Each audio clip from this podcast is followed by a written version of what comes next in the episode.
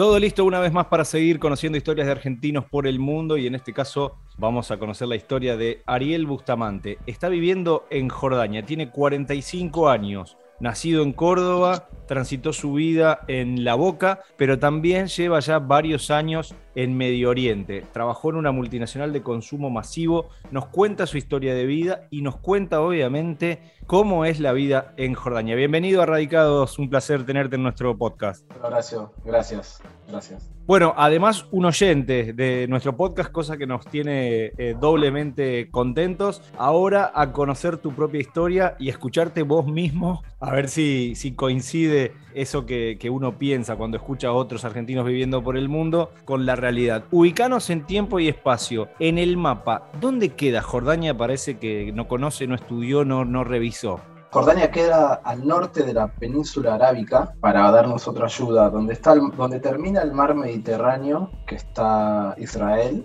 a la derecha sigue Jordania, después Siria, Irak y al sur Arabia Saudita. Y estás precisamente eh, ubicado en, qué zona, barrio, estado, ¿cómo se separa? Eh, mira, Jordania es un país muy pequeño, tiene 10 millones de habitantes y la mayoría vivimos en Amán, que es la ciudad capital. Eh, es una ciudad que queda ubicada a mil metros sobre el nivel del mar, pero está muy cerca del Mar Muerto, que queda a menos 600 metros sobre el nivel del mar. Así que para que te des una idea de, las diferencias y de las pendientes. ¿Cómo se compone, Ariel, hoy tu, familia? ¿Con quién estás compartiendo esta, esta, experiencia? Si hay más argentinos ahí en, tu entorno o abriste toda una experiencia nueva. Eh, no, mi, mi experiencia desde siempre, desde que empezamos a viajar, fue con mi esposa y con mis dos hijos. Tengo una hija de 11 y un hijo de 8 y bueno, con ellos por todos lados, siempre juntos. Y acá en Jordania somos muy pocos argentinos, muy poquitos. Eh, la mayoría trabaja en organizaciones internacionales o multinacionales que están de paso. Creo que hay una sola persona que está viviendo continuamente en Jordania. El resto estamos todos de paso. Tu hija eh, de, 11 años claramente eh, nació en Argentina, pero el, el de 8 está ahí en el límite. Sí, el de 8 nació y nos fuimos que antes de estar en Jordania estuvimos viviendo en Irak, toda una experiencia para, para ellos. Yo creo que lo mejor de esta aventura es el enriquecimiento que tienen los niños. ¿Cuáles fueron esas barreras que, rompiste a la hora de tomar la decisión y en qué argumentabas la idea de, de, irte afuera? Porque obviamente hay gente que no se anima ni a irse de vacaciones con hijos chiquitos. Vos te fuiste muy, muy lejos de tu zona de confort y obviamente con un propósito. Sí, el propósito es el de siempre, de, buscar la mejora continua. Eh, fue una experiencia que estuve buscando durante mucho tiempo, pero bueno, eh, fue hasta que se alinearon los planetas. ¿Y por qué no? Porque no, no, quería arrepentirme de algo que no había hecho. Tuve la posibilidad de, elegirlo y si no funcionaba o iba mal o no nos adaptábamos, de volver. Así que para adelante. Yo hice la avanzada y a los tres meses llegó mi familia y de a poco nos fuimos adaptando todos. Eh, los niños no, no tienen problema. Alguien una vez me dijo que el problema de adaptación es de los padres, no de los niños. Ellos son admirables.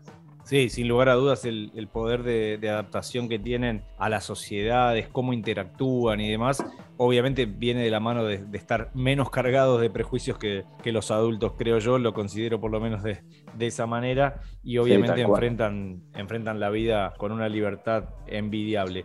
Contanos un poquito de tu día a día, dónde estás trabajando, cómo es tu rutina en Jordania. Primero que todo, en los países de Medio Oriente, en los países eh, musulmanes, la semana va de domingo a jueves, el fin de semana es el viernes y el sábado. El viernes es el día del rezo, así que es como el domingo, y el sábado es un día a media máquina, como es allá.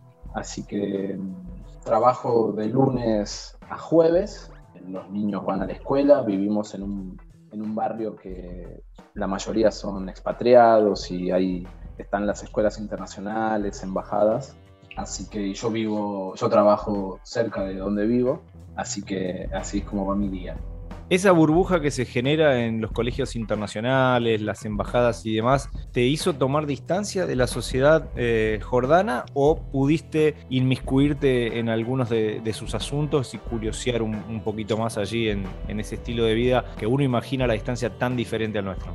No, no, para nada. Los, los jordanos son, son gente muy, muy amigable. Eh, les, les gusta tenernos en, sus actividades. Hemos ido a, casamientos o, a fiestas tradicionales, pero hasta ahí. Tenemos costumbres distintas en cuanto a, las comidas, por ejemplo, y a las costumbres. Es una religión muy diferente una sociedad que, parte de, sus principios con, la religión y, es muy diferente ellos comparten, pero bueno, también nosotros eh, es más fácil juntarnos con, gente occidental que con gente de este lado.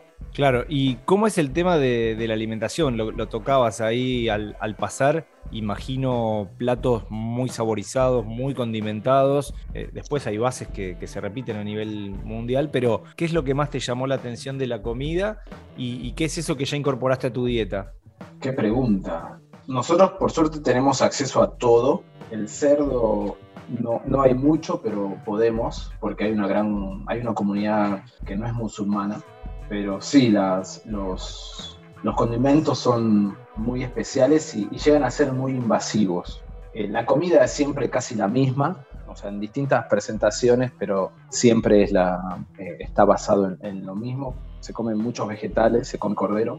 ¿Y qué es lo que lo que sumé desde el primer momento que pisé Medio Oriente fue el falafel, que me encanta, me encanta. Eh, quizás algo de lo, de lo que más se ha exportado de la gastronomía, ¿no? Y el falafel y el shawarma. Claro. Pero te puedo decir que el shawarma de acá no tiene nada que ver con el shawarma de un mall en Buenos Aires o de un puesto de shawarma. Es, el shawarma y el falafel es en la calle, eso se come en la calle. ¿Y qué, moneda em, es, la vigente en, Jordania? ¿Y cómo te llevas con, esos cambios constantes como para tener alguna especie de relación, no sé, con qué moneda de referencia? Si con el dólar, si con la libra. Imagino que ya la comparación con el peso argentino no te interesa hoy. Eh, no, siempre tengo en cuenta el dólar, es mi moneda de base. Acá hay dinar jordano. Un dinar jordano es un dólar punto cuatro acá hay IVA, hay tax que es del 21% o del 16%, que quizás para en Argentina el IVA nos suena común, pero hay muchos países acá que no tienen tax, o es del 2 o el 3%, y por ende Jordania está catalogado como un país muy caro, porque no tiene recursos minerales, naturales, eh, básicamente es turismo e impuestos. Y eso quizás lo convierte en un, en un país de paso, como decías, o, te cambió un poco esa idea y decís, me podría quedar más tiempo del planeado en, Jordania? Mira, normalmente eh, para un expatriado en una empresa internacional eh, el tiempo son cuatro años, cuatro o cinco años. El año pasado, bueno, fue un año que se detuvo por lo de la pandemia. Claro. Veníamos de tres años eh, en otro lugar. Y Jordania es un buen lugar para vivir, es un buen lugar para criar los niños, porque es muy seguro con decirte que una vez le cambié la bicicleta a mi hijo y la pusimos afuera por si alguien la quería llevar al lado del árbol y el encargado de, la casa, del edificio, la, volví a entrar a los dos días y, tuve que, poner un cartel de avisar que no, que la quería regalar porque nadie se la llevaba, porque ahí estaba. Pero bueno, como te decía, es un país chico que la mitad es desierto. Después de las épocas de lluvia, que es en esta época, se pone verde en la parte norte y hay actividades para hacer. Pero al ser chico, ya como que cinco años es suficiente, ya no hay muchas cosas para, para hacer. Y es el periodo también que todos rotan, que rotan los, el personal diplomático, el personal de las organizaciones, es una rotación, así que no, no, bienvenido sea un cambio. Estamos a gusto, estamos cómodos, pero también nos haría bien cambiar. Arrancaste, decíamos, hace ocho años por, por Irak. ¿Qué otros países visitaste y cuál es la cosa que más extraña comparando, obviamente, con esta parte del mundo y con Argentina puntualmente? Tuvimos la suerte de visitar muchos países junto con, con mis hijos.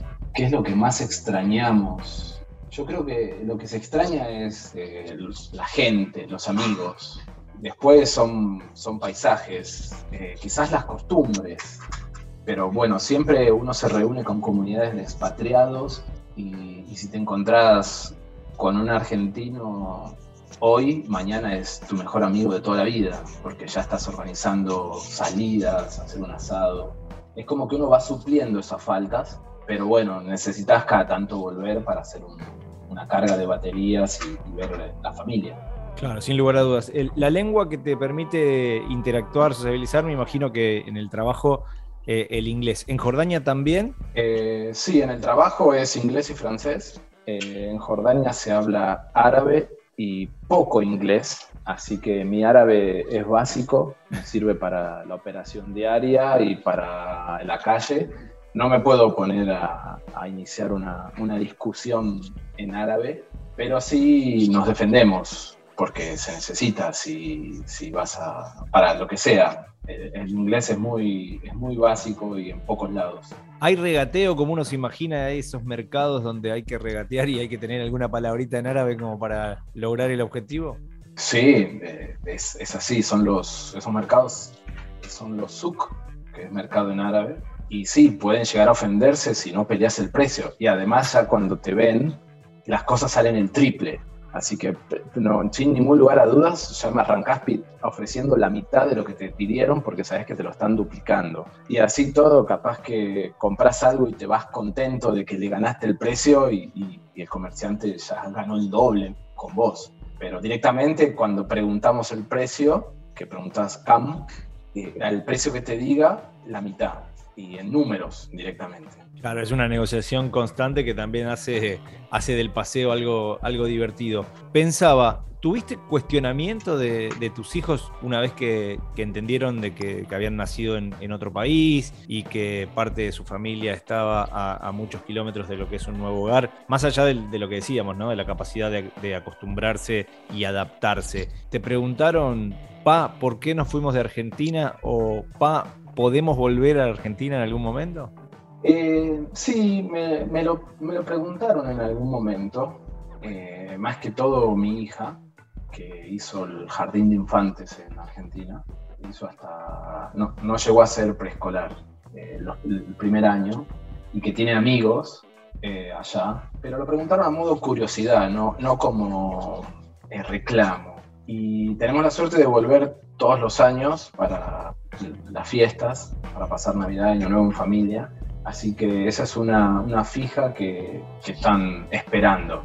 Claro. Que, lleguen esas fechas para volver. ¿Y qué te pasa cuando volvés a la Argentina? Es una pregunta que solía hacer a los entrevistados, porque yo siempre digo que las cosas de, afuera se ven de una manera totalmente diferente y en ese contraste de, de chocarte con la realidad argentina al menos una vez al año, y lo mismo pasa a, volver, en este caso es Jordania, estamos hablando con Ariel Bustamante que vive en Jordania. ¿Qué sensación te da eh, la Argentina cuando, cuando llegas? Eh, mira, es una, una mistura de sensaciones, porque amo la Argentina, amo mi país y el otro día venía escuchando Spotify y, y de repente de la mezcla de música que, que selecciona apareció Volver de Andrés Calamaro y yo estaba viniendo para trabajar y es un, es un golpe. Hmm. Eh, cuando llego, a veces me causa enojo y a veces me pone contento, lamentablemente por los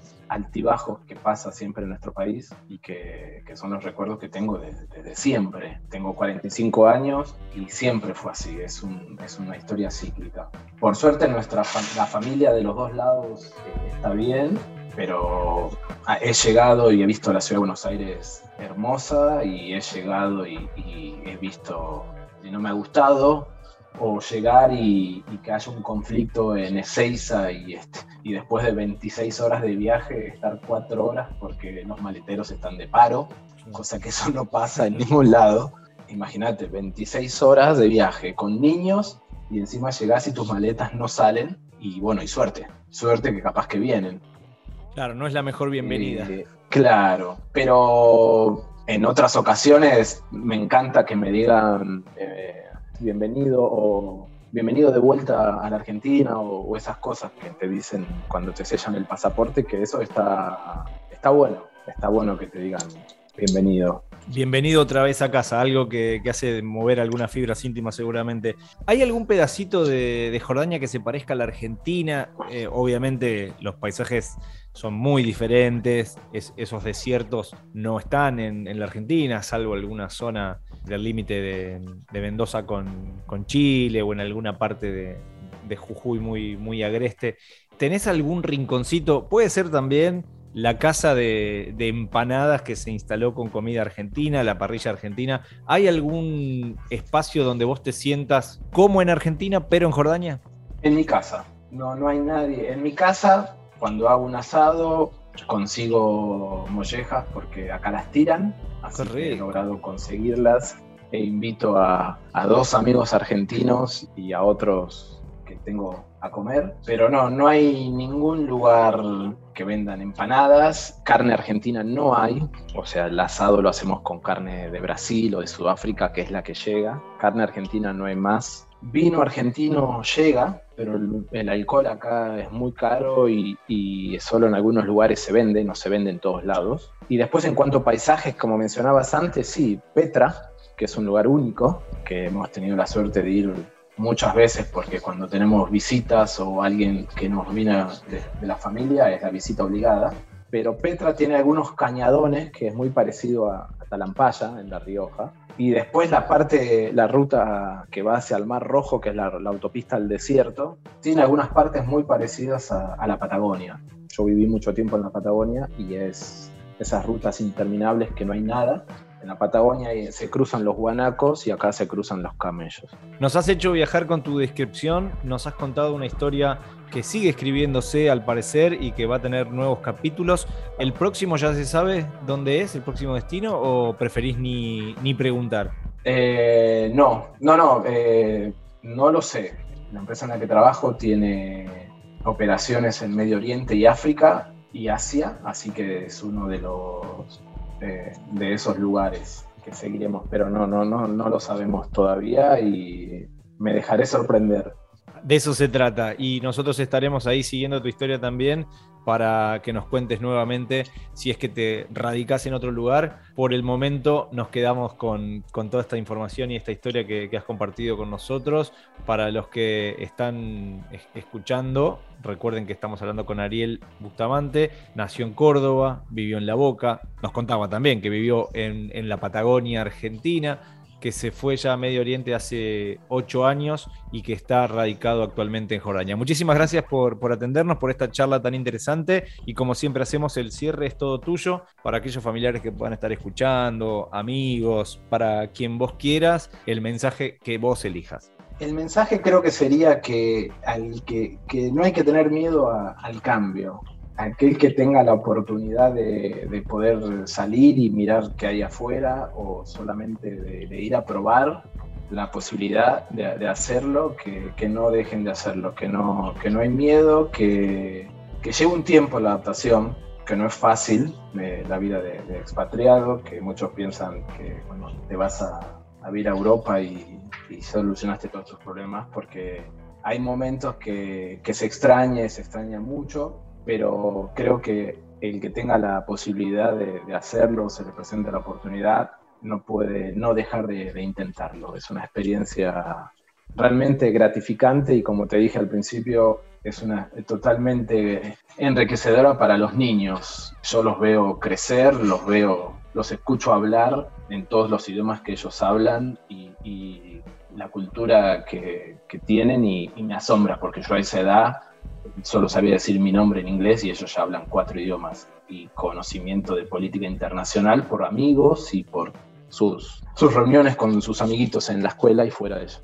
Y nada más. Gracias, Horacio. Hermoso mensaje. Te mandamos un, un abrazo grande y a seguir disfrutando de la experiencia. Muchas gracias y un saludo para todos. Si disfrutaste del viaje, muy pronto nos volvemos a encontrar con un nuevo destino para seguir conociendo el mundo y saber cómo viven los argentinos más allá de las fronteras. Viajo todo el tiempo a muchos lados. Viajo sin saber a dónde voy. No sé bien dónde queda mi casa. No sé cómo estoy si no me voy. Parece que las cosas no cambiaron. Hoy camino sin mirar atrás.